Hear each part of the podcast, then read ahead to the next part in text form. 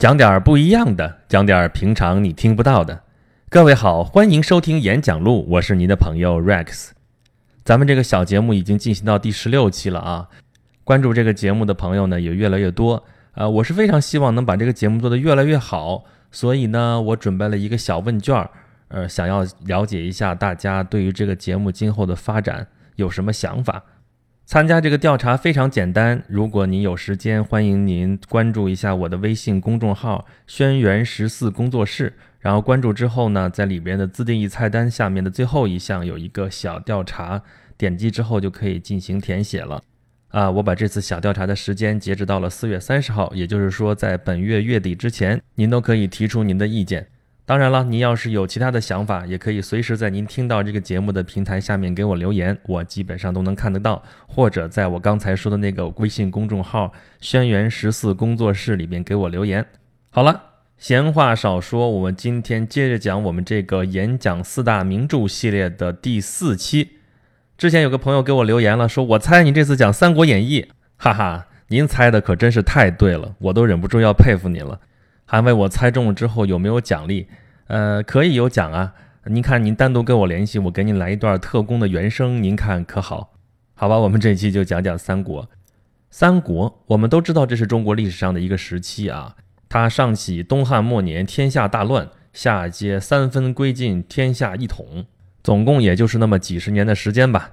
如果是从东汉灭亡开始算起，也就是说曹丕称帝开始算的话呢，那时间就更短了。这在中国历史上其实应该算是一个过渡时期啊，从天下一统到天下一统，按理说这么一个过渡时期不应该有那么重要的历史地位啊。但是我们实际情况是上下五千年，我们讲三国这段历史，大家是耳熟能详啊。这里边的魏蜀吴三分天下，什么桃园三结义，这刘关张这哥仨的故事，曹操怎么就在那么多的割据群雄当中脱颖而出，统一中国北方？什么官渡之战、赤壁之战、夷陵之战，后来诸葛亮跟司马懿斗智等等等等吧，这些故事我们真正的是妇孺皆知啊，随便拉个中国人，我们都能知道。为什么会有这样的情况出现呢？那就是跟后世的这种演绎有关系了。但是其实你想啊，中国历史有那么长，这个演绎故事那不只是讲三国呀。其他的我们知道的，讲什么东周列国啊、隋唐啊、残唐五代啊这样的故事也有很多。那为什么偏偏是《三国演义》最最出名呢？甚至后来蔡东藩写了是中国历朝历代的这个通俗演义，加上之前的这些演义版本吧，把这个整个中国历史是三百六十度无死角全覆盖的演绎了一遍。就算演绎了这么一整圈儿，最后还是《三国演义》最出名。这到底是为什么呢？首先第一条。《三国演义》开头第一句话就是“话说天下大事，分久必合，合久必分。”哎，这句话非常非常有道理啊！啊，回头咱们再说这句话的意思。但是呢，这句话表示了中国历史的一个大事，就是我们通常讲的所谓治乱交替嘛。啊，分久必合，呃，分就是天下大乱的时候，三分久了之后必然会统一，但是统一了过一段时间之后又会呃分裂，分裂的时候就是乱世。首先，这个治世和乱世，你说哪段好看呢？治世天下成平，好像是大家都喜欢啊，天下太平是所有中国人的一个朴素的一个愿望。但实际上治世的时候，其实没什么事情可写。你说天天就是太平天子坐皇位，然后底下老百姓是风调雨顺、国泰民安，你说这有什么故事可讲，有什么可写的呢？所以乱世的故事一定是比治世的那个故事要好看。第二，那那乱世也多了去了，中国这治乱交替不知道多少个轮回了。那乱世为什么又是这个《三国演义》又是最受欢迎呢？我总结的这个原因，首先叫做刚刚好。三国这个故事时间跨度刚刚好，不长不短，复杂程度也是刚刚好，不算太麻烦，也不算太简单。你再看其他几个著名的演义啊，比方说最有名的就是东周列国，对吧？东周列国这时间跨度是五六百年，我勒个去，这太长了，这。这后面讲到什么事情，前面你再倒腾前面，你根本倒不过来，前面是什么事儿全忘了。你再看里边这故事，这人物，好家伙，这多少国呢？这个啊，这春秋说是春秋五霸，战国说是战国七雄，这只是指了几个主要的国家，那其他那些小国那多了去了，光那么一堆公侯伯子男，这些关系你就搞不清楚。那再说另外一个著名的乱世呢，叫什么？隋唐演义。那隋唐又太简单了。主角是好汉秦琼啊，一开始这不是瓦岗寨，后来又投了这个投了那个，最后福保着唐王是统一天下。这个故事线索倒是很清楚，但是有点太清楚了，又有点太简单了。呃，其他的你再看什么残唐五代，那又是一通乱，而且中间的你你来我往，最后也没有一个主线，也有点太乱了。所以最后就是三国，哎，这就是这段历史是最清楚，而且这里边的关系啊，你想三国天下三分，这个三角关系，这个这一项是最稳定也是最有意思的一个关系。再有一个原因，我总结叫做有情怀。这就说到咱们这一期节目的主题，叫做《三国演义》，其实是代表的传统中国的价值观。其他的演义也是包含了这层意思，但是《三国演义》里边表现的是最典型。当然了，《三国演义》演义演义这一演绎，那就说明这不是真的。所以最近这几年一直有很多人说是我们要重解三国呀，要讲三国里边，我们要看看历史上的三国到底是怎么样子的，不要被这个《三国演义》里边讲的这些东西给蒙蔽过去了。这里面说的事情也比较多了啊，你比如说说空城计，那空城计不是诸葛亮搞的，而过五关斩六将这事儿也是没有的啊，草船借箭那也跟诸葛亮没什么关系。然后诸葛亮后来说六出祁山，其实历史上就出了五次。感觉这些事情就跟辟谣似的，这一辟谣就感觉连他要表达的这个东西都像是假的。然后还有一个明显的倾向，就是原来《三国演义》我们都知道，这个主角都是以刘备这边是为正统，呃，曹操呢就是奸雄。但现在越来越多的人开始推崇曹操，说曹操是著名的军事家、政治家、诗人。啊，这都没问题。所谓魏武挥鞭，东临碣石有一篇。曹操确实是非常厉害的人，而且他对中国当时的贡献，对于当时秩序的重建，确实也都起到了巨大的作用。这个也都没什么问题。但是我今天想说的一件事情是什么呢？就是演绎的的确确是不能代替历史的，但是历史也是不能代替演绎的。什么意思呢？还记得我讲这个演讲四大名著第一期讲的是《红楼梦》吧？《红楼梦》的时候，我当时说什么来着？就是说这个小说，咱们能不能就真的只把它当做一个小说来读啊？我同样在这个地方要放这一句话，就是《三国演义》啊这本书，它其实是一本小说呀。我们能不能把它当小说来读呢？之前前面说的所有的这些问题，都是因为你把《三国演义》如果当历史来读的话，那一定是谬误百出，到处都是错误。那如果你把它当小说来读，那么我们能在里面读出来什么东西呢？首先，这个《三国演义》为什么要尊刘抑曹呢？为什么要把刘备写成正统，把曹操写成是一个奸雄呢？要说《三国演义》前边一二十回，其实主要写了两件事儿，一件事儿就是曹操怎么走运，另外一件事儿就是刘备怎么倒霉。啊，第一件事儿就是曹操是怎样歼灭群雄、统一北方的。他挟天子以令诸侯，然后打败了袁绍，终于是在北方，他是打遍天下无敌手。另外一方面就是刘备，刘备这是桃园三结义，然后哥仨一块儿是一会儿在公孙瓒帐底下，一会儿投袁绍，一会儿投曹操，啊，东躲西藏，是到处寄人篱下，辛苦了半辈子也还没有自己的一块根据地。曹操是怎么统一北方的呢？那是一场一场仗打下来的，对吧？这里面充满了尔虞我诈、智计权谋。其实很多人看三国，其实看的就是这个东西啊。这里边太好玩了，这整人怎么整啊？打仗怎么打？这里边后来都是军事教科书级的。所以曹操基本上是以利服人，以奸诈服人。这个在中国传统上，这叫做霸道。但是刘备所代表的是一个民间的主流价值观，其实就是我们传说中的王道。什么叫王道呢？就是以德服人呐。想起来方世玉的那电影来了啊！我是雷老五，我是以德服人啦。这个电影里边谁说以德服人，这就当是一个笑话看啊！这是现在我们价值观对于过去这种传统价值观的一种消解。但是如果我们反过头来去看这个东西本身的话，我们其实能看到很多有意思的东西。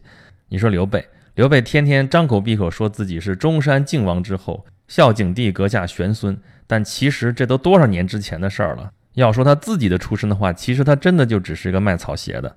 但就是这么一个卖草鞋的，你说怎么是个人都说他是英雄呢？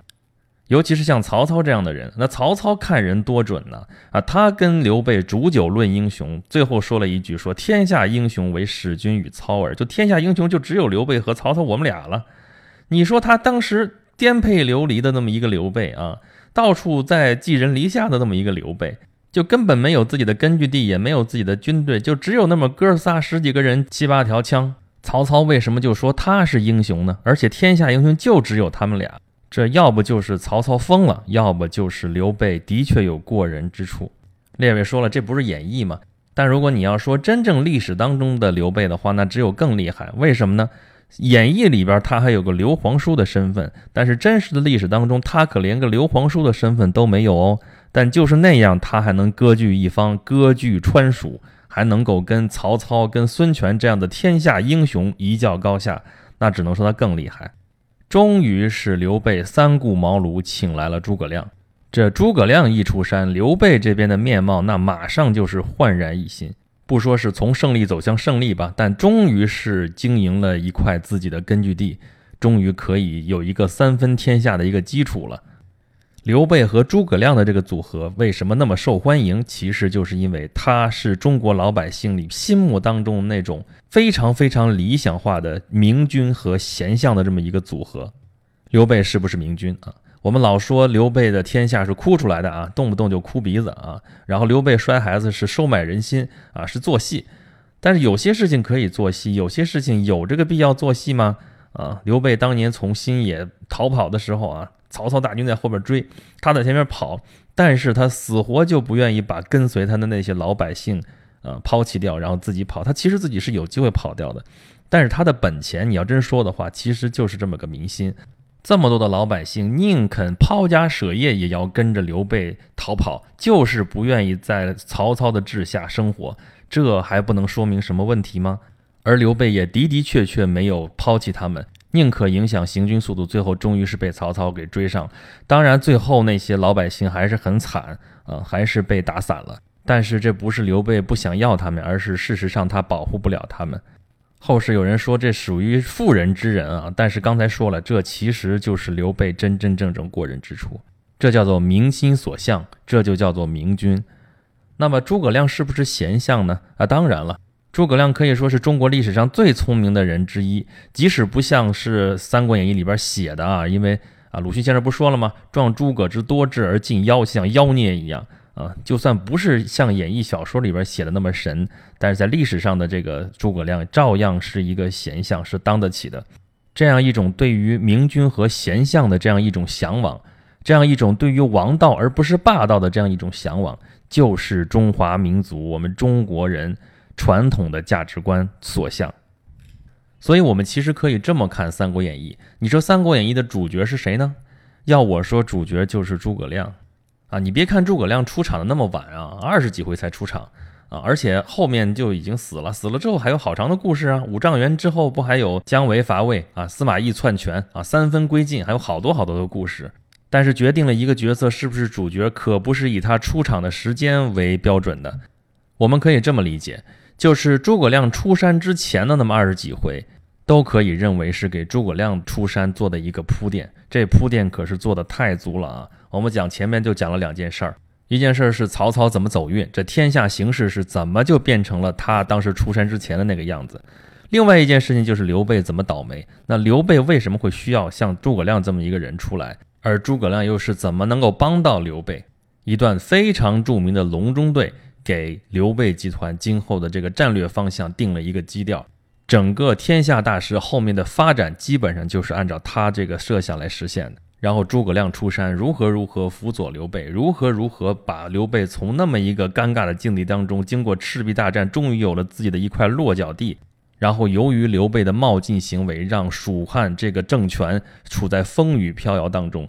诸葛亮后来又接受托孤重任啊，尽力经营川蜀。六出祁山，最后终于还是秋风五丈原，是出师未捷身先死，将星陨落。而他死了以后的这个三国故事，主要的精彩的段落都已经没有了，啊，可以认为是一个长长的尾声。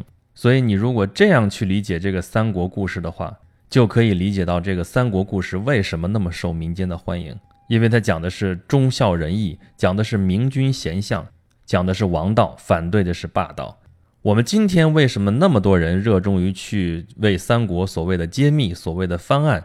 其实就是因为我们现在的价值观跟那个传统的价值观已经很不一样了，因此才会觉得很多东西都很假。当然，他书很多地方写的本来就很夸张啊。鲁迅先生总结的很好啊，前面说了半句，叫欲显刘备之忠厚而似伪，壮诸葛之多智而近妖。就是把刘备写的好像太虚伪啊，把诸葛亮写的就太妖孽了啊，反正整个就是不可信，显得特别的假。但还是那句话，叫假作真实，真亦假。艺术本身是带的夸张，但你不能因为它夸张，所以它表达的东西也是假的。不管你是对这个价值观你是认同还是不认同，你是想要反对它还是想要传承它，或者你想是要改变它，那首先第一条必须要去了解它，去理解它。啊，光面上的这种了解是不够的，一定要去深入的理解他，他为什么会这么想？当时的人和后世的这些人，后世的民间为什么会对这样的价值观特别特别的推崇？这很能说明问题。理解了他，才能理解了我们传统的中国，才能理解我们这个民族为什么会一步一步走到今天。这是其中一个非常重要的环节。我想，这才是我们阅读这四大名著之类的这种书的这么一个原因吧。也是我为什么想讲一讲这四大名著的这样一个理由。好了，关于这个四大名著，我是拉拉杂杂讲了有那么四期啊。其实这么四期，每一期有那么十几分钟的节目啊，对于任何一个名著来讲都是非常的肤浅的。我也只能讲我特别特别想讲的一个点，仅此而已，也不能说对于大家有多大的帮助，只是想跟大家交流一点小小的想法吧。好吧，这个系列我们暂时就讲到这里。啊，您要是在收听过程当中有任何的想法、任何的意见，欢迎您随时随地给我留言啊！你也可以关注我的微信公众号“轩辕十四工作室”，直接来跟我进行进一步的沟通啊！这个公众号上面还有一个正在进行当中的调查，也是为了让我们这个节目越办越好。欢迎您留下宝贵的意见，就在那个微信公众号的右下角有一个小调查的这一个按钮，您只要点了之后填写就可以了。啊，今天我们就先说到这儿，后面会再说什么样的题目，会在讲什么样的系列，欢迎您继续收听我们这一个小节目。我是大家的朋友 Rex，我叫崔岩，演讲录就是我来讲的一些事情，希望大家能够喜欢，谢谢大家，下次再见。